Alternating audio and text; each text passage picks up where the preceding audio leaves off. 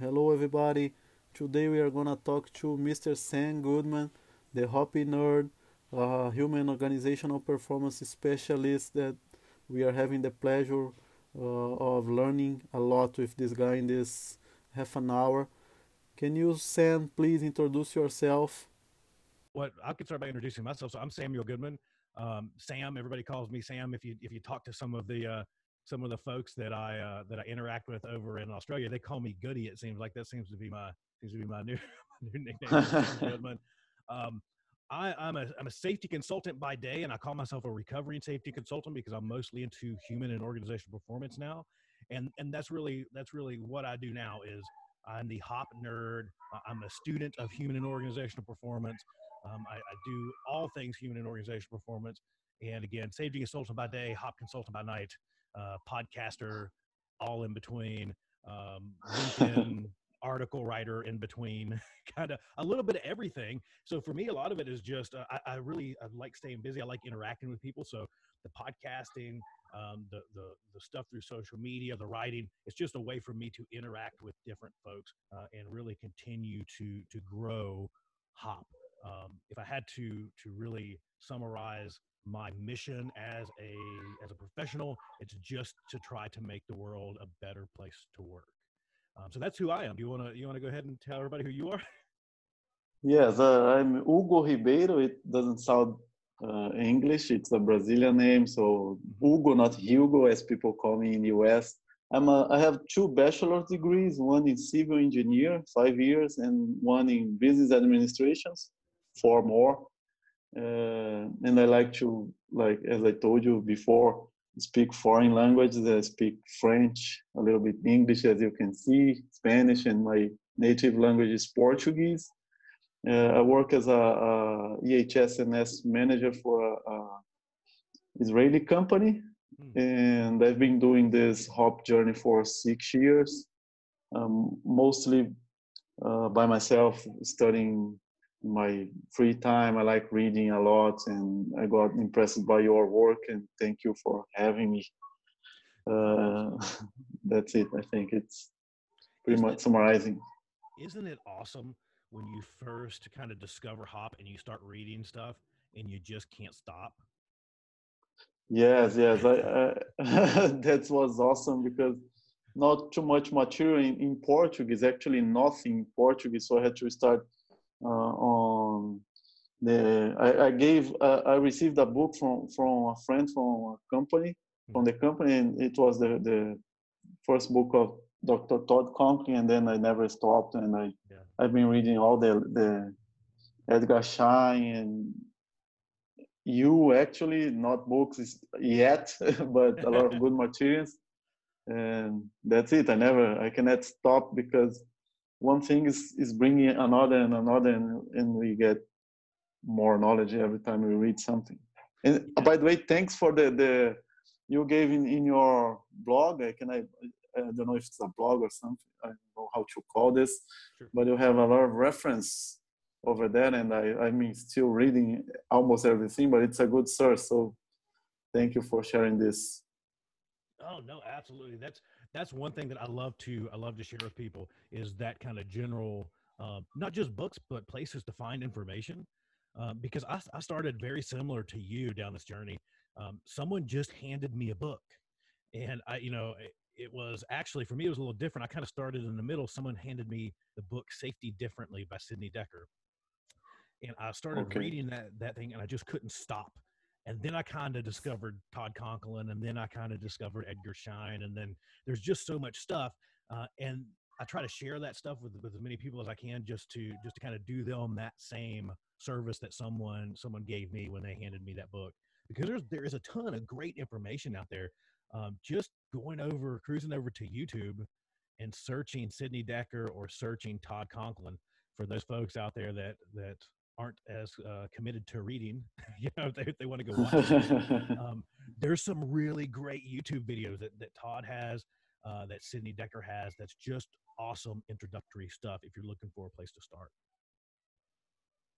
Okay, so Sam, I know it's your podcast, but I want to uh, address some questions because you know uh, I'm getting started, sure. so it's yeah. nice to hear from you. And the first one is I always mention when I talk about hop to my friends or folks or uh, whoever, I always mention the, the broken windows theory mm-hmm. uh, to compare to the zero fallacy.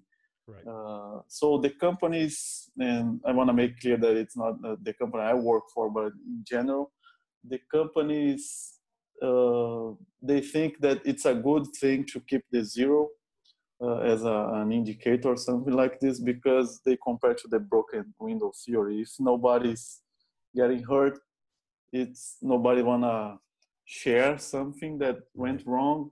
It it's gonna keep the place safer because you know zero. Oh, I don't wanna be the first to get hurt, but they don't think about reportability. So give me your thoughts on this, if you agree or not with me.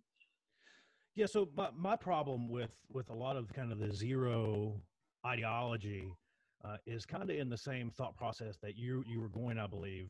Um, and my problem with it is is that as we continue to drive towards zero, if you ask people to give you zero, they will ultimately give you zero. And Perfect. that zero that zero will not be real though. Right? That zero, there's still stuff happening.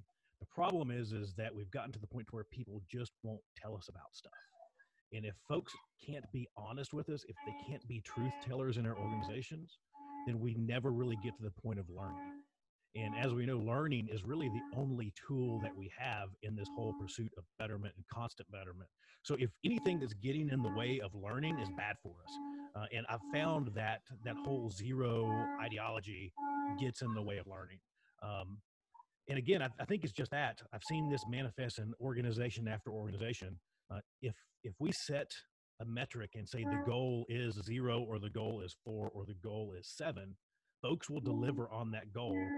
Unfortunately, they just manage the heck out of it to make sure that that's the number that we get, right? So, yeah. um, so and, and, there's there's a lot of other other issues with zero, but that's that's one of the main ones that I like to really draw organizations' attention to. Um, is that and the fact that zero the whole point of zero is, is most organizations believe that if you manage the little things then you don't have to worry about big things.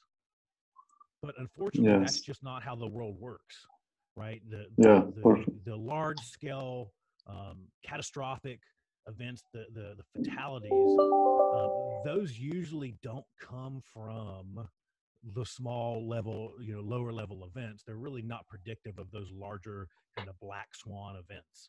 Um, if we believe that they are, then we have to get zero, right? If, if we if we truly believe that that 60, if we get 60 ankle sprains, number 61 will be fatal, then our whole goal is to try to minimize ankle sprains. But once we understand that that that's not really how things work, then we can start to let go of that zero mantra. We can start to understand that a better goal is probably not killing people rather than just having zero injuries, right? Yes, I totally agree. But um, when we try to address this these concerns to the, the bosses, and they usually are uh, engineers, as I am, uh, we have as a response that what is not measured does not improve. I, am pretty sure you have heard this already. Sure. So, what could we measure in order to not to prove but to show our, our bosses that we are in the in the right path uh, in order to prov- to prevent fatalities or, or people getting killed or, or hurt inside our companies I think I think there's a couple different interesting ways that you go, and I think the first place that you start with that conversation though is this: is you get them to understand that measuring output isn't really that valuable. Um, and if and again, you know, if you're it's a it's a tougher it's a it's a harder conversation. Um, not not to pick on you engineers very much because I, I, work in a company of engineers as well you know? Think things are very linear right? We like to think of things as very linear. But unfortunately when we start dealing with safety and that kind of stuff it's not so linear. Um, so really where i'm going with that is really focusing on the input side really paying attention to the input side rather than the output um, so I think that you can go down the path of measuring um, the presence of essential controls would be would be a good example, right? Um, yes. if you have uh, something like a lockout tagout program, um, measuring the fact that we go out and verify lockout tagouts, um, going out and and uh, again, I like to stick with the essential controls, but there's another one that I'd seen that was pretty interesting that had to do with um, the use of the hierarchy, the hierarchy of controls, um, in which an organization had actually started measuring post-event uh, in and around the the more catastrophic stuff, the, the the stuff that had the potential to kill folks. They measured the quality of their actions to see are we just writing new rules or are we actually creating robust barriers and essential controls so i think there's there's a lot of different ways that you can go about measuring the positive but i think you really just have to convince them that there's more value in measuring the presence of something rather than the absence of something and what that what that looks like is going to be very unique to each each organization but i think you just have to start with that conversation number one focusing on outputs doesn't fix outputs. You got to focus on inputs if you want to fix the outputs. Uh, and Perfect. do that by, measure, by, by measuring the presence of positives, not the lack of negative events. Yes, I totally agree with you. Have started uh, this this project, as I told you, six years ago in our company, and we we found a lot of interesting things to measure on the positive side. Right. Uh, and something that always calls my attention, and I don't know if you agree, it's for example, in other fields, in other areas like quality, we we measure uh, right in the first intent, in quality, in, in maintenance, uh, the availability of equipment and production volumes and everything that is positive stuff. Nobody measures what was bad or what failed. Right. But right. our area is the only that if something goes wrong, we are measuring the right. bad the bad side of the thing. Do you know? Do you have any explanation for this? Except for Hop, I never heard about any other company that is measuring positive things in EHS only. Except for every every other fields, they are measuring what happens. In our field, they are happening what uh, you know, like like you said, the the, the negative side. Right, and it's it's that I think that it's um, trying to view safety as an outcome is, is very easy, right? I think that's why most organizations end up in that space um, because it sounds really simple. That well, we just stop bad things from happening, and if we measure the lack of bad things, and that means that we're doing really good. Um, but the problem is, is that even if we don't have bad things happening, our risk is still the same right that's that's the that's the bigger aha moment that i've seen for for some of uh, some of folks as we have this discussion is that even if you get to that that zero number on that output side your risk is still the same right? we still have just as much potential to harm kill or have catastrophe uh, just by the nature of the stuff that we do um, I, I, can tell you, you know, the, the nature of the businesses that I am in and around, and, and I'm sure this this rings true for yours as well is we have all the ingredients to have a catastrophe at any given time right? I mean it, it, it, just it takes the stars aligning and we could have a seriously large problem that could impact hundreds if not thousands of people right? Oh, yeah. so um, just just understanding that piece is to me is always really important. Um, that if you really focus on the input side uh, then you really start to, to dramatically affect the output but a harder conversation that I've had to have with organizations around this stuff, and it, it is hard, is the fact that um, understanding that measuring harder doesn't actually change anything. Yes. And that, that's, a, that's a tough one because I, I grew up in that same kind of school of thought that you just mentioned that you measure to, to, to, to really manipulate change, right? Um, and we've just found that what, what really happens is the harder we measure, the more we manage the metric. So things will look different on paper, but nothing really ever changes um, on the field. The, right, and that's that's the harder conversation to have with folks that are that are especially very linear thinkers, is understanding that especially when we're talking about this kind of stuff, it's kind of warm and fuzzy. It's not so black and white. It's not so green box, yellow box, red box. It's really something that you feel, right? It's you almost measure by the way things feel out in the field. Um, but some of the more positive measures that I have seen recently uh, has been in and around learning. Just any way that we can measure the amount of quality learning that's taking place, I think is really cool. Um, I come from industries in which they, they love like these error count clocks, the ones they put up on the wall, you know, that says we've had so many days since somebody messed up. Um, we we, we yeah. really liked those a lot. And most of the organizations that I have been around have now taken those clocks and repurposed those um, without tying a metric to it, but saying, hey, our department has done 10 learning teams this year. It's been awesome. We learned a bunch of stuff. And it's just another positive way to say, hey, look, they're actually learning and making things better. And I think that's that's yes. a cool thing to put on the wall. And it's not so much it's a measure, but it's not a metric. I guess is the best way to put it. Yes. Uh, another thing that I always have, another thought is that uh, I don't know if it's the same in in US, but in Brazil we have the councils uh, that they put together the companies by field, like chemical, okay. engineering, construction, everything, and they have a kind of a rank that measures the companies by the number of incidents or days away or all this stuff. And so the leaders, they go to this event and they have a rank or something like this. Uh, and this puts some pressures on them. So do you think that this, I don't know if, as I mentioned, I don't know if in the US is the same, but do you think this kind of approach from the councils uh, does not contribute for, for this HOP methodology implementation since they they come with this pressure on getting better compared to the to the competitors or the or in the industry to put their company in, in a better position. Right and, and, we we have very very similar stuff. You know i, I kind of grew up in the contract world as a contractor uh, and and our, our work was basically awarded by how quote safe we were on paper right? So what our what our incident rates look like and those incident rates obviously same right? Based off of based off of recordability, based off of days away, based off of lost time, all that kind of stuff. I think as as we continue to evolve overall as industry, I think we'll start to see some of those things change.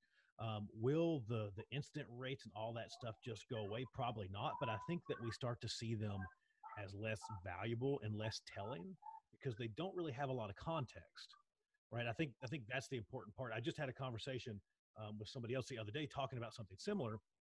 That um, the problem is is that you know my incident rate might be higher than yours. Does that really tell you who's the safer company? Yes. And probably not so much, right? Because we can all I can I can think of a hundred examples of something that was a quote recordable injury that most organizations would panic over simply because it's recordable that really had yes. no no potential to really hurt someone that bad. The employee just received medical treatment, right? Something that was a little bit beyond first aid, and the employee got the treatment that they needed. And now all of a sudden, that's a bad thing when really that's not so bad of a thing, right? So, yes. um, and we don't know if they are telling the truth on the numbers as well. You know, since right. they have the rank, why should I put my company in a bad situation, reporting more than others? Well, you, well, you're exactly right. So you see that happen. I, I don't know how prevalent it is. It is over there, but for us, especially in the world of contractors, where I'd mentioned, you know, work work is dependent upon you having low incident rates, right? That's that's how most clients would choose a contractor. Is okay, they're they're they're reasonable on price and they're the safest. So there that incentivizes companies to really manage those metrics hard. And it's the same us, here for us, the way that you see that manifest is through case management. So managing the level of care that an employee receives, um, which again can can get into some really weird territory because at least here that you'll end up with a safety professional that's really just a really good case manager that's talking to a doctor and saying, "Hey, you sure you have to put sutures in that?" Or are, are you are you sure that they need um, that they need a prescription medication? Are you really sure they need that antibiotic? you know, and so I heard about cases you have that the same you have the same injury, but because someone's really good at case managing, it's just not recordable, yes. so it doesn't hit those numbers. So I, I guess what I'm saying with with that kind of long rant on that is that I think um, I think overall industry will wake up to that because it's just something that's being managed. It's not a really valid metric. It's really not telling us anything um, the eh, the problem really is is that we just end up managing that because we don't want to be on the bottom of that pile, right? And we don't want to miss out on work. Um, and yes. so ultimately, the focus or the over focus probably on those incident rates and those rankings, it just drives the wrong behaviors. I totally agree. Yeah. Uh, one more question that I have a personal example that my brother was, I probably shouldn't talk about it, but that's too late. My brother was fired because he broke a, a golden rule in the, Yeah. the company he worked for. But it was the easiest thing to do.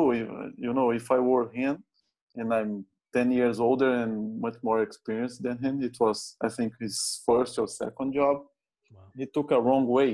He was driving almost midnight on overhead. The gates were closed because everybody left and they didn't know he was there. Yeah. Uh, and he had no, no no other way to go home. You know, so he had to to take a, a wrong way, and they terminated him by the cameras. And they said they should, he should go. You know, you should have done it differently, maybe going backwards or you know so it would be probably more risky doing this than what he did Yeah. but okay so i want to hear about you about this this golden rules. Do you think it's valuable? It's contributes for a better system? Uh, I have a really big problem with kind of the golden rules, the magical rules, the special rules, you know, which, whatever we're going to call them. Because, and, and I'll start with this, and I share this, and it, it makes some people mad, but um, if we have so many rules that we have to make some of them special, we probably have too many rules. That's probably the first. the yes if we've got so many rules that we got to make five or ten of them ones that we highlight, then we probably need to get rid of some of the other ones that are just fluff. Um, but my, my real beef with it is this, and then we can dive into your example a little bit, is that usually those golden rules, we those are usually the things that we know kill people, right? Those are usually the things that we know are super bad. So what happens is when we make them special, and we make them special by doing this, we say if you mess up with them, we will fire you right? They- They're so special that if you mess up, if you break them, no matter what, we will fire you. The problem that happens is, is if I accidentally mess up on one of those, what's the likelihood I'm going to tell you about it? I'm not, right? I'm definitely Not- not. nothing Right. And so what happens is we create silence around the stuff that we know will kill people. And that seems like a really bad place to to to to be blind, right? So now all of a sudden, because they're so special to us and we want to beat people with them if they mess up, we just stop learning about the stuff that can and will kill us. So that's that's my that's my real take on them. I just don't think that they're valuable. In fact, I think that they're quite the opposite. I think they can be extremely harmful to organizations and probably cause you to lose a lot of valuable learning opportunities around the stuff that kills people. Um, I think in that situation, that, that is such an interesting example because it's such a perfect picture of context and trying to understand context. yes And I think that that is the key point around anything that has to do with rules is I can just listen to that story and hear that the gate was closed. There was only one way. It's the end of the day. People left me here and I'm trying to get home. I know what decision I'm going to make and it's going to be the same one. right. yeah So, and I, and, and I, I think that's such an important thing for organizations to begin to realize is that context definitely drives behavior. It definitely influences behavior. And if you think about that situation, golden rule or no golden rule, 99% of people that were put in that same situation would have made the exact same choice. Right? They would have made the exact same choice. And I think that's the piece around those kind of kind of rules that we really have to start to understand that when something happens, uh, and it doesn't even sound like there was an outcome with that. Was, did that did that result in anything, or did they just see it on the camera? no no no just broke a breaking rule but no consequences at all Wow.